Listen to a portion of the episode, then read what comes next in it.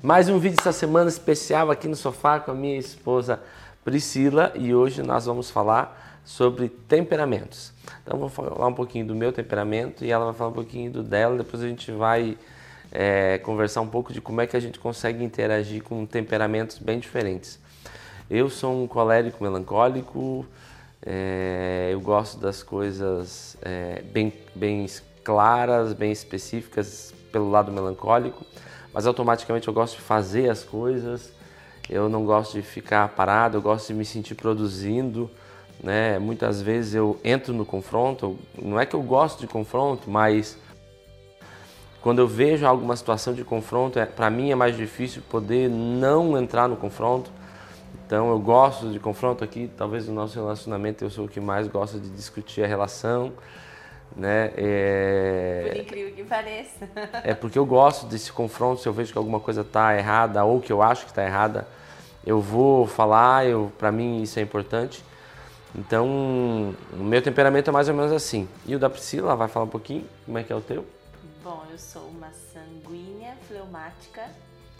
Eu sou muito é, criativa, gosto de estar com as pessoas, gosto de de bagunça, gosto de conversa, é, de ser o centro das atenções. Então, o meu temperamento ele, ele curte é, esse tipo de coisa, mas também em contrapartida o fleumático, né?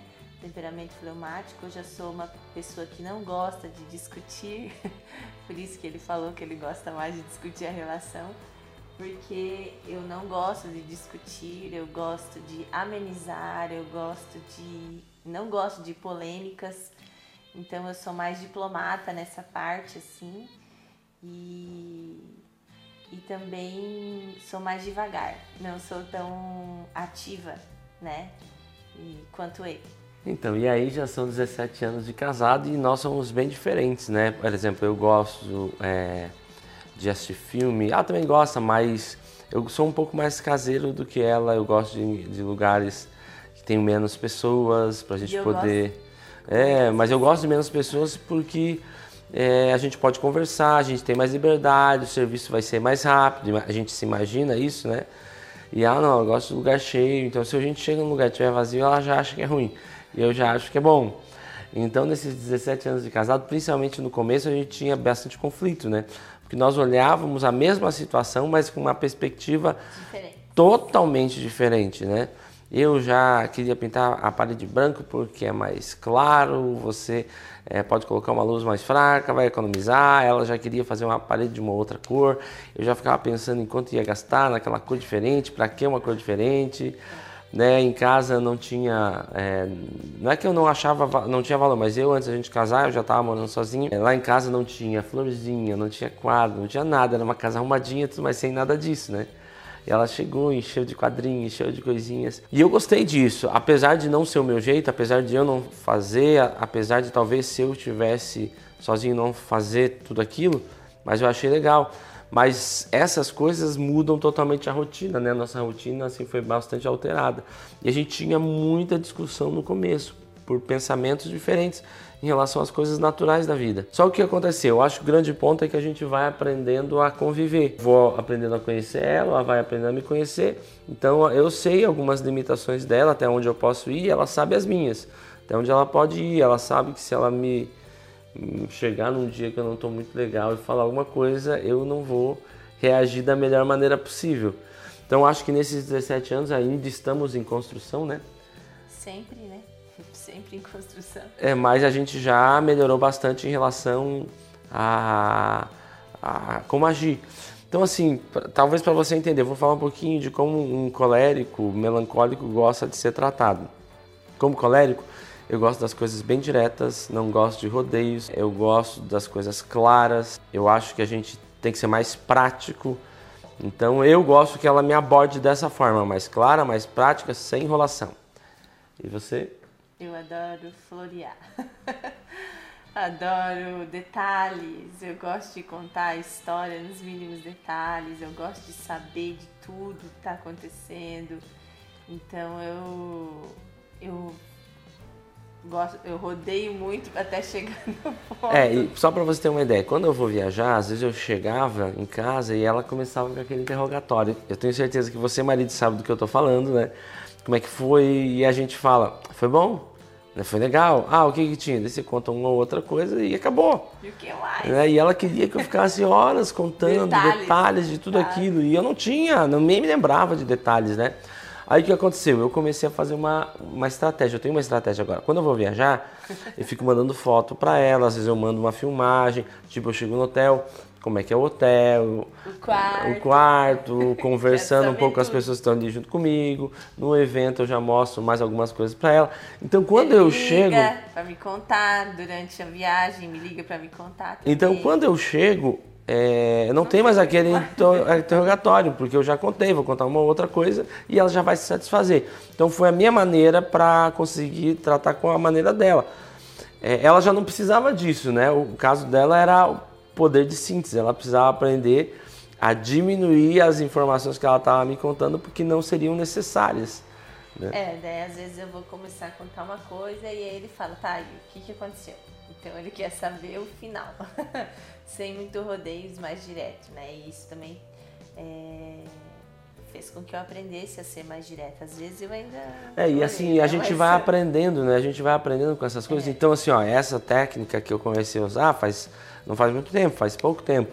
Mas o que eu percebi, ah, deu certo, funciona para ela. Eu não necessitaria disso, mas ela precisa. Então são coisas que você vai colocando no teu relacionamento, entendendo que eu sou diferente dela. Ela não pode querer me agradar no nível dela, no que ela acha que é importante. Ela precisa me agradar no nível que eu acho importante. Uhum.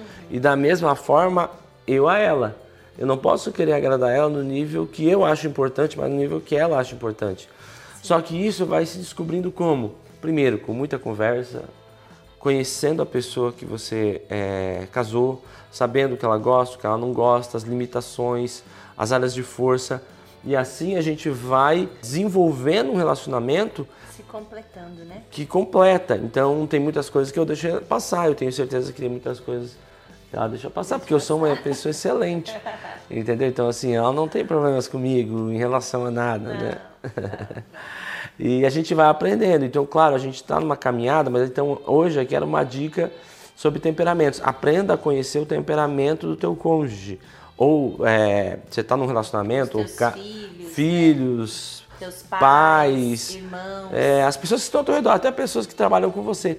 Porque quando você conhece o temperamento da pessoa e sabe como ela age, você vai conseguir é, ter um melhor relacionamento entendendo ela. Facilita muito a comunicação. Quer ver, por exemplo, eu sou, por causa do lado do melancólico, sou detalhista, ela não. Então ela vai me contar uma história, às vezes ela conta a história, ela exagera nos números. Vamos dizer que lá no lugar tinha 100 pessoas, ela já disse que tinha 200.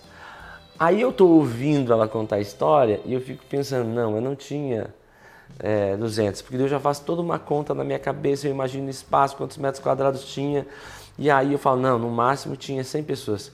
Aí a minha tendência é, poxa, você está aí mentindo, mentindo, né? Mas não é o caso. De verdade, ela, ela não fez a análise de espaço, tudo.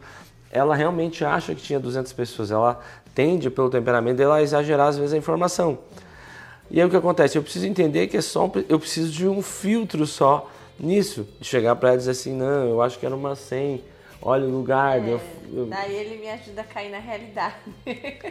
Entende? Agora, se você não sabe lidar com isso, você vai dizer, ó, oh, a pessoa está mentindo, está exagerando, olha só, que absurdo. E do mesmo jeito ela sabe que eu gosto de informações precisas. Então quando eu vou falar, eu vou dar uma informação mais precisa possível dentro da realidade estudar para que dê uma coisa é, certa. Então são coisas que a gente vai aprendendo, né? Gente, falamos bastante já, acho que esse vídeo já ficou cumprido. Nosso intuito não é fazer um vídeo tão grande e dar pequenas dicas para vocês aí de relacionamento, né? A gente, como a gente falou, a gente está Só deixa eu falar uma coisa? Pode, fica à vontade. o colérico ele gosta de falar bastante, você percebeu, né? E o sanguíneo também. Então, é, relacionamento, conversa para nós nunca foi um problema. Aí você tem que ver como é a pessoa com quem você se relaciona, porque geralmente, se ela tiver um temperamento diferente, tanto o colérico quanto o sanguíneo são falantes. Mas o melancólico e o fleumático já não são tão falantes, né? Se esse foi o primeiro, né, temperamento do seu, da, do seu parceiro. É, Ou o seu, né? É, você vai perceber que isso talvez te incomode, porque você gosta de falar e a pessoa não. Então você tem que descobrir uma forma de vocês dois se encaixarem nesse relacionamento para fazer dar certo. É isso aí, né? Então ficamos por aqui. Não esquece de curtir o nosso canal, Sim. dá um, um, na verdade se inscreve no canal, curte o vídeo. Né? E se você quiser também apertar no sininho das notificações, que quando a gente postar um vídeo, você já vai receber uma mensagem para estar tá assistindo. Valeu, Deus abençoe vocês e até o nosso próximo vídeo. Tchau, tchau. Tchau.